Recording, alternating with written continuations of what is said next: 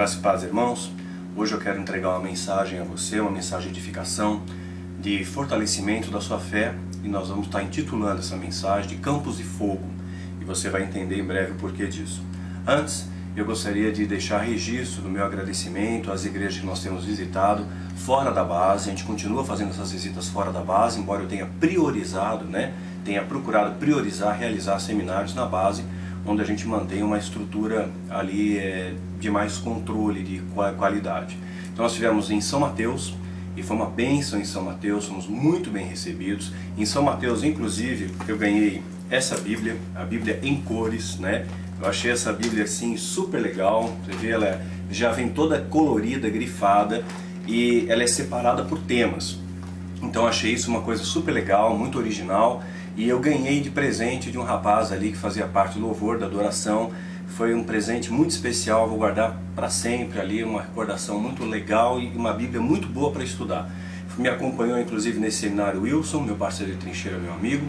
Depois nós estivemos em Carapicuíba, onde também fomos muito bem recebidos. Eu levei o sub ali junto comigo também. É, posteriormente estivemos em Quatro Barras, né, próximo a Curitiba, e tivemos também o prazer de reencontrar nossos amigos, nossos parceiros de trincheira, amigos de mais de 10 anos, Ron, o Ronald e a Cláudia Neufeld, que são nossa, nossa equipe de apoio né, Paraná. E nesse seminário de Quatro Barras, eu quero deixar registro uma coisa, caiu a caneta aqui. Olha só o que eles fizeram. Fizeram uma, assim, um, uma pastinha, né? Uma pastinha do seminário, ó, muito legal aqui a pasta. Você vê o zelo, o acabamento, eu achei assim muito carinhoso. Dentro da pasta ainda tinha um bloquinho de anotações, né? Um bloquinho gordinho, né? De anotações. E ainda cada participante também ganhou uma caneta, né? Uma caneta mastrálica, né? É, veja bem, essa caneta não é uma caneta ungida. Se você assinar um cheque né, com essa caneta e o cheque não tiver fundos, vai voltar do mesmo jeito. Então é só uma caneta que escreve para anotar. Eu achei muito legal o carinho. Então vocês percebem que é, quando há uma boa vontade, quando há intenção em fazer o melhor para Deus, você consegue fazer o melhor. Preparar um coffee break maravilhoso. Enfim, foi uma grande honra para mim, um privilégio ter visitado esses ministérios. Né? em breve nós vamos estar voltando para Itapeva, né? Pastor já que nós estivemos lá, ministramos todos os seminários, ministramos um culto, acho que foi aniversário da igreja, se me falha a memória. Então tudo isso é um grande presente de Deus para mim, é uma bênção, viu? Então eu deixar registrado esse agradecimento. E eu queria pontuar uma coisa para vocês. A Bíblia, quando fala de espírito, existem três conotações dependendo do contexto. Tem o espírito que se reporta ao Espírito Santo, tem espírito que se reporta a espírito entidade e também existe o espírito que se reporta a um sentimento ou a uma aptidão. Então você vai, ah, esteve com o espírito abatido, estava triste em espírito. Isso reflete um sentimento. Até a gente costuma comentar assim, até no nosso cotidiano, fulano tem um espírito aventureiro. Isso mostra para ele uma aptidão, né? Ou então um sentimento. Então nós vamos ter três contextos dentro das escrituras sagradas. A que eu quero me reportar é uma pergunta que eu recebi de uma irmã nossa na fé via e-mail eu achei interessante pontuar isso, que talvez a dúvida dela seja sua dúvida também. Um texto que é bastante curioso, que vai estar em 1 Samuel, já estreando a Bíblia nova aqui, 1 Samuel, capítulo 16, versículo 23, diz assim: E quando o espírito maligno da parte de Deus vinha sobre Saul, Davi tomava a harpa e tocava com a sua mão. Então Saul sentia alívio e se achava melhor, e o espírito maligno se retirava dele. Vamos entender isso legalzinho? Vamos entender isso aqui direito. Primeiro, o espírito da parte de Deus, né? O espírito maligno da parte de Deus vinha sobre Saul, sobre Saul. Ele não incorporou Saul, não canalizou Saul, não tomou posse de Saul, estava sobre, causando uma opressão. Essa opressão faz com que a uva vire vinho, né? Essa pressão faz com que a uva vire vinho. Então esse espírito maligno da, da, da parte de Deus vinha com a anuência de Deus, com a aquiescência de Deus, para lapidar o caráter de Saul. Saul foi ungido para ser rei. Mas será que ele estava preparado para ser rei? Quando você entra numa faculdade de medicina, não quer dizer que você vai se formar médico. né? A gente não sabe se você vai conseguir completar todas as etapas do treinamento da medicina, se vai passar pelas provas, se vai ser aprovado. Quando você entra numa faculdade de direito, é a mesma coisa. Quem faz faculdade, se você é universitário, se você, por exemplo, é formado, você deve lembrar que quando você iniciou o curso, tinham 100 pessoas na sala, 30 se formam. Quando eu praticava artes marciais, eu lembro que na, na academia que eu fazia parte, começamos com um grupo de 50 alunos, é, acho que seis se formaram. Então, uma questão é você ser ungido, outra coisa é você se você está preparado para cumprir todas as etapas do treinamento que requer aquela unção, porque a unção é a capacitação sobrenatural que Deus te dá para que você cumpra o seu destino espiritual. Porém, isso também demanda o seu livre-arbítrio, demanda também a sua força de vontade, a sua perseverança, a sua busca na santidade, a, a, a sua, a, o fortalecimento e a renovação da sua fé diária, diária. Né? Então, aquele que está em pé, vigie para que não caia. Então, Saul foi ungido rei. Então Deus começou a preparar Saul, começou a preparar Saul. E vinha um espírito que Deus permitiu, um espírito maligno, que, ou seja, um demônio, aqui o espírito no sentido de entidade, que estava sobre Saul e estava ali lapidando o caráter dele. Só que Deus ele não vai dar uma cruz maior que você pode carregar. Então há momentos que a tensão era tão grande que Deus usava Davi que tocava a harpa, na verdade não era uma harpa, era um instrumento menor, similar a uma harpa, era uma lira. Né? A harpa, se não me falha a memória, ela foi desenvolvida posterior a essa época. Então Davi tocava uma harpa pequena, que era chamada de lira, e Davi homem segundo o coração de Deus, quando ele tocava aquela harpa, a unção de Davi, a unção que estava sobre Davi, né, através daquela manifestação de adoração, de louvor, fazia com que aquele espírito maligno se sentisse incomodado e ele se afastava que deu o Espírito de Deus habita no louvor, na adoração pura e verdadeira. Então acontecia quando Davi tocava, não era outro músico qualquer, era estamos falando de Davi, homem segundo o coração de Deus, para trazer alívio a Saul, porque já havia algo alojado no coração de Saul, havia algo ali incubado no coração de Saul. Posteriormente, ele usou do seu livre-arbítrio. Ele estava diante dele, a bênção e a maldição, a vida e a morte. Saul cometeu erros, não mostrou arrependimento desses erros e colheu uma consequência das próprias escolhas. Né? Então não entre nessa zona de conforto. Ah, eu fui ungido. Ah, eu fui ungido pastor, apóstolo, bispo, né? É, eu sou líder, né? Então você não, não caia nessa zona de conforto. A vigilância permanente. Muitas vezes Deus vai mandar um espírito maligno da parte dele. Deus vai permitir que o diabo te toque para provar e aprovar a sua fé, para fortalecer a sua fé. Isso aconteceu também com Jó. A mesma coisa. Satanás ele chega diante de Deus e pede permissão para tocar em Jó. Jó era um homem justo, era um homem íntegro, era um homem correto, mas a fé de Jó precisava ainda ser mais lapidada. Tanto é que no final de todas aquelas provações, Jó acaba escrevendo: Puxa, agora meus olhos te veem. Antes eu só conhecia de ouvir falar. A fé dele foi renovada, foi fortalecida, porque Deus permitiu que o diabo tocasse nele para fortalecer a sua fé. É diferente da legalidade. Veja bem, existem duas maneiras do diabo tocar a sua vida: mediante uma legalidade ou brecha que você dá através do pecado, que torna-se então um hospedeiro, né, para que o diabo venha trazer a contaminação dele no seu coração, e a outra maneira é com a permissão de Deus. Nesse caso, Deus está fazendo o papel do oleiro ali, está moldando a sua vida e usando o diabo como instrumento. Né? Isso aconteceu também com Pedro. É uma coisa interessante, vou ler para vocês mais um texto aqui. Está em Lucas, capítulo 22, versículo 31. Jesus então está falando com Pedro: Simão, Simão, eis que Satanás os pediu para cirandar como trigo, mas eu roguei por ti para que a tua fé não desfaleça. Eu quero destacar duas coisas. O que é o cirandar aqui? É peneirar, né? O ato da peneira, você ciranda, faz um, faz um ciclo, uma roda. E o que, qual é o trabalho do garimpeiro? Né? Como é que ele extrai o ouro? Ele pega aquele barro, pega aquela água, aquela sujeira, ele peneira aquilo ali, todas as, as impurezas saem e fica aquela a coisa que é nobre, vai restar o ouro sobre a peneira. Né? Como é que você vai fazer uma colheita de café? joga os grãos de café na peneira, dá aquela peneirada, aquela cirandada, né? E aí todas as impurezas saem, resta ali o produto limpo, o produto puro, né? Resta ali o café.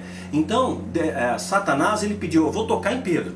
E Jesus não diz, não, não toque em Pedro. Ele não fala isso. Eu roguei por ti, não para que Satanás não o penere, né? mas eu roguei por ti para que a tua fé não se desfaleça. Então Deus ele permitiu que Satanás tentasse a Pedro, peneirasse a Pedro, né? passasse Pedro na peneira para aquela uva virar vinho, e aí sim a fé dele fosse fortalecida. Então, ele falou, eu estou orando para que a sua fé não desfaleça né, para que ao contrário disso a sua fé seja fortalecida. Então essa foi a oração de Jesus. Não foi para impedir que Satanás o tentasse, mas foi para dar forças para Pedro para suportar a tentação. Então, já disse isso antes, Deus não muda as circunstâncias, muitas vezes Ele muda as circunstâncias para nos mudar. Esse é o cirandar. Então, mais uma vez, a gente vê um Espírito vindo da parte de Deus, com a, com a anuência de Deus, com o propósito de fortalecer a fé. Né? Então, quando você está no ministério, quando você está exercendo uma atividade ministerial, seja ela qual for, especialmente de liderança, tenha certeza, você vai ser provado muitas vezes, né? Essas tentações vão acontecer muitas vezes e Pedro, ele entende isso, tanto é que ele descreve mais adiante, né, que olha, não estranhe a ardente prova que vem sobre vós. Então, a ardente prova que vem sobre vós, como se alguma coisa estranha vos estivesse acontecendo. Em algumas traduções, está escrito ardente chama, né? Então esse fogo de Deus, ele vem para te lapidar, ele vem para trazer purificação, ele vem para renovar a sua fé, ele vem para queimar toda a palha, né? Tirar tudo aquilo que desagrada a Deus. Então, muitas vezes nós vamos ser provados, na nossa jornada de fé ser provado. E esse tipo de prova é a prova de fogo para a sua vida. Lucas, no capítulo, deixa eu ver aqui, capítulo 3, versículo 16, diz assim: Respondeu João a todos, dizendo, aqui João Batista, dizendo: Eu, na verdade, vos batizo com água, mas vem aquele que é mais poderoso do que eu, a quem não sou digno de desatar a correia das alparcas. E ele vos batizará com Espírito Santo e em fogo. Essa prova de fogo que nós vamos passar. Jesus ele vai falar isso também em Lucas, capítulo 12, versículo 49 e 50. Vim lançar fogo à terra, e que mais quero, se já está aceso? Há um batismo que hei de ser batizado, e como me angustio até que venha a cumprir-se. Então esse batismo de fogo que o próprio Jesus está se reportando, era aquela entrega totalitária da vida dele. Ele ia ser entregue à cruz, ele ia mortificar a sua carne. Essa é a prova de fogo para todos nós. Porque essa é quando você entrega tudo para Jesus, nada mais lhe pertence. Então, os seus medos, as suas dores, as suas ansiedades, aí se torna um jugo leve na sua vida. Aí se torna de fato um jugo suave na sua vida. Só que você quer ser seguidor de? Jesus, Jesus chega a dizer: Olha, eu sou a luz do mundo. Quem me segue não andará em trevas. Então, se você segue Jesus, você está na luz. E se você não segue? Gente, eu conheço muitos cristãos sem Cristo. Muitos cristãos sem Cristo que ainda não conheceram a luz de Cristo. Vamos ver o que a Bíblia fala? 1 Coríntios capítulo 3, versículo 10, Paulo está nos dando uma orientação. Segundo a graça de Deus que me foi dada, lancei eu como sábio construtor o fundamento, e outro edifica sobre ele. Mas veja cada um como edifica sobre ele, porque ninguém pode lançar outro fundamento além do que já está posto, o qual é Jesus Cristo. Então o fundamento da sua vida tem que ser Jesus. Qual é o fundamento? É orgulho, é inveja, é soberba. Para para pensar, João Batista, o próprio Jesus, dá testemunho de João Batista. Fala que não há profeta maior nascido de mulher como João Batista. Ele veio para cumprir a profecia de Isaías. O anjo vem ao pai dele, Zacarias, para falar que ele vai ter um filho e diz o nome que vai ser João. E diz que ele será grande diante do Senhor desde o ventre materno. João Batista não se vestia com roupas nobres, com terno, gravata, se fosse nos dias de hoje. Se vestia com pelo de camelo, cinto de couro, comia gafanhoto, estava no deserto. Qual era o nome do ministério de João Batista? Não tinha. Ele simplesmente estava ali para pregar a palavra. Era a voz que clama no deserto, né? Então, quando a gente quer ostentar muito nome, quer ostentar muito título, gente, que coisa pífia. É, eu vejo homens, é, assim do nosso meio, da nossa volta, William Douglas, Poxa, esse homem ele tem uma formação acadêmica notável. Algumas pessoas dizem que ele é uma espécie de papa do direito, né? E ele mesmo se reporta a si mesmo, eu sou um aprendiz, eu estou aprendendo. Eu tive o privilégio de conhecer o Fernando Capês. Capês, hoje convertido, né, autor de vários livros, é uma pessoa conceituadíssima no âmbito do, do direito, né, professor, né, é, até segue alguma coisa na carreira política, eu não acompanho direito à política nesse, nesse segmento, né, então não sei exatamente, mas eu, eu conheci ele numa ocasião e vi um cara muito simples, um cara muito humilde. Ele não veio para mim dando carteirada, sabe quem eu sou, sabe com quem você está falando, porque eu fiz isso, fiz aquilo, não tem isso. Conheci o Augusto Cury, uma simplicidade, uma simplicidade. O cara é psiquiatra, é PhD, escreveu um monte de livro, best-seller. E ele não falou nada dele. Quando eu conversei com ele, ele não falou nada de si mesmo. Ele quis ouvir de mim. Me fez você. Me conta um pouco da sua história. Que livro você está escrevendo? Na época eu estava escrevendo Quilaim, né? Estava escrevendo Quilaim. Inclusive eu estava enviando o livro para ele também. É, a gente vê pessoas como Kaká, né? irmão nosso na fé, eu nunca vi o Kaká envolvido em escândalo, em problema algum, ele nunca ficou falando quanto de dinheiro ele deu aqui, acolá, né? nunca ficou ostentando nada, uma simplicidade. Né? Eu vejo ali também o Belfort, Vitor Belfort, né? também gostaria de até encaminhar um livro meu a ele, é, eu vejo simplicidade no caráter dele, eu vi uma entrevista dele, achei notável que ele colocou e falou, olha, eu sou um cordeiro, eu só viro um leão quando eu ponho as ataduras e quando eu vou para o ringue, porque ali é a minha profissão, né? mas eu não vou ali com raiva, eu vou ali para fazer o meu melhor. E ele se prepara como? Adorando a Deus, né? adorando a Deus, e ele não ostenta isso, olha, sabe quem eu sou, olha meu título, olha isso, olha aquilo, porque isso não importa, isso é pife. Então quem segue a Jesus, segue os preceitos de Jesus, e a chave para você entrar na sala do trono chama-se humildade. Humildade precede honra. E Paulo então está dizendo que o fundamento tem que ser Cristo. Ele continua no versículo 12.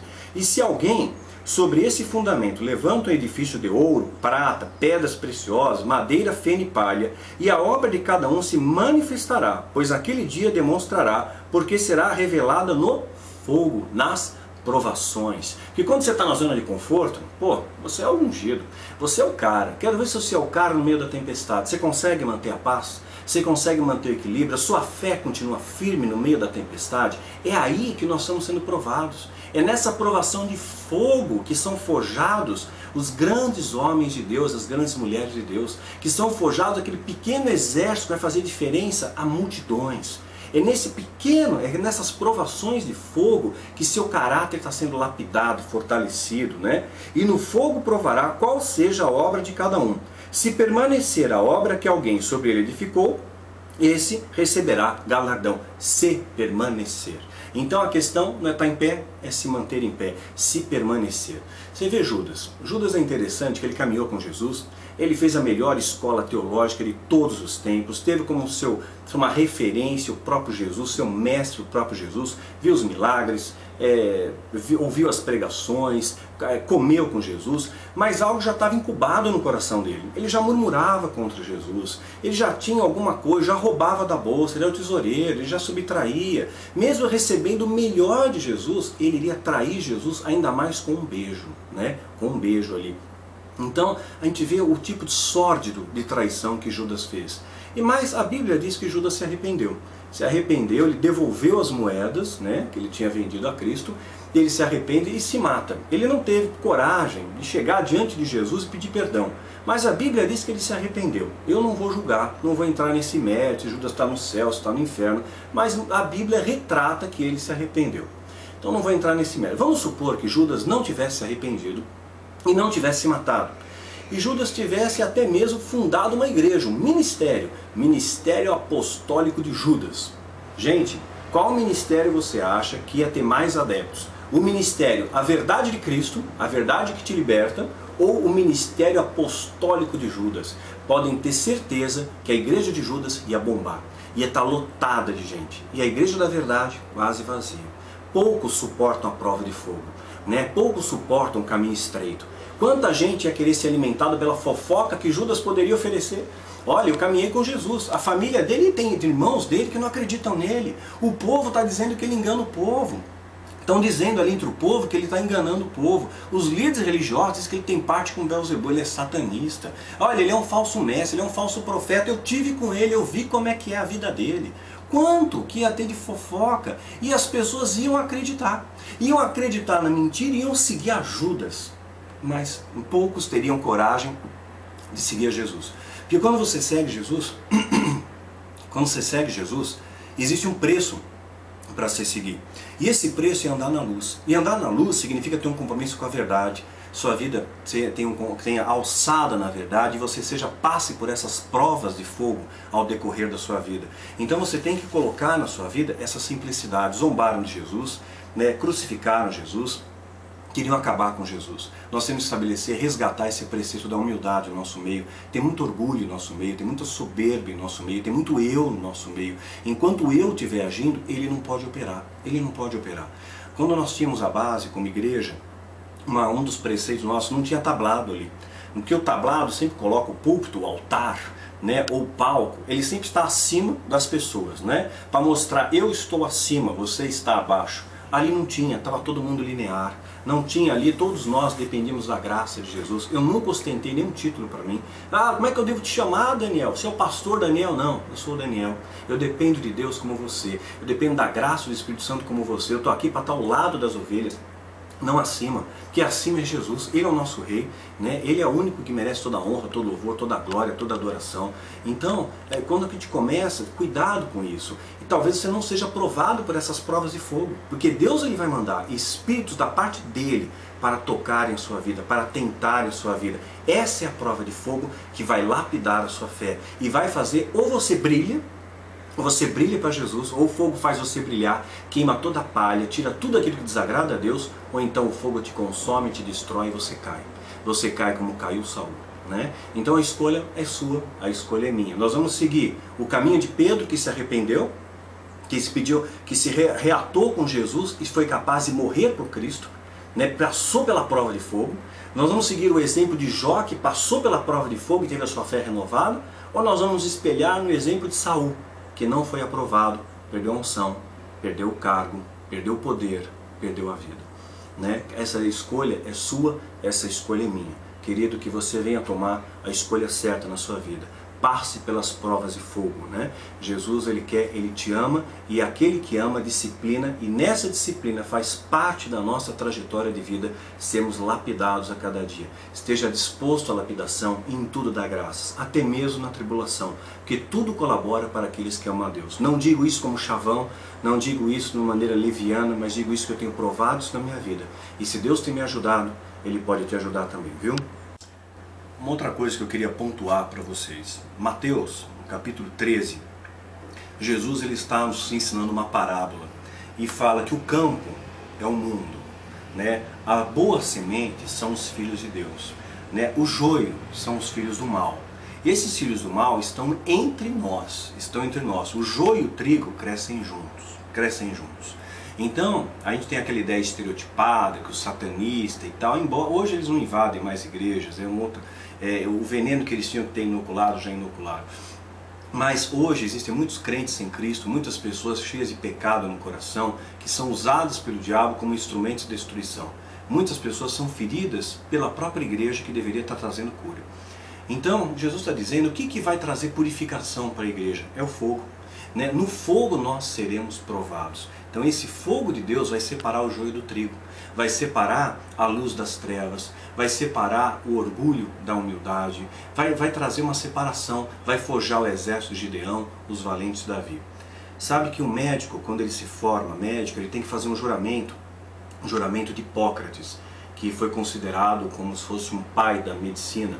É claro que esse juramento ele foi reescrito, né? Então ele tinha toda uma parte mística, jura em nome de Apolo tal. Hoje foi desmistificado, o médico na verdade ele só jura né, é, exercer o ato da medicina em prol do benefício do seu próximo, em benefício da humanidade. Eu creio que todo líder devia fazer esse juramento diante de Deus também.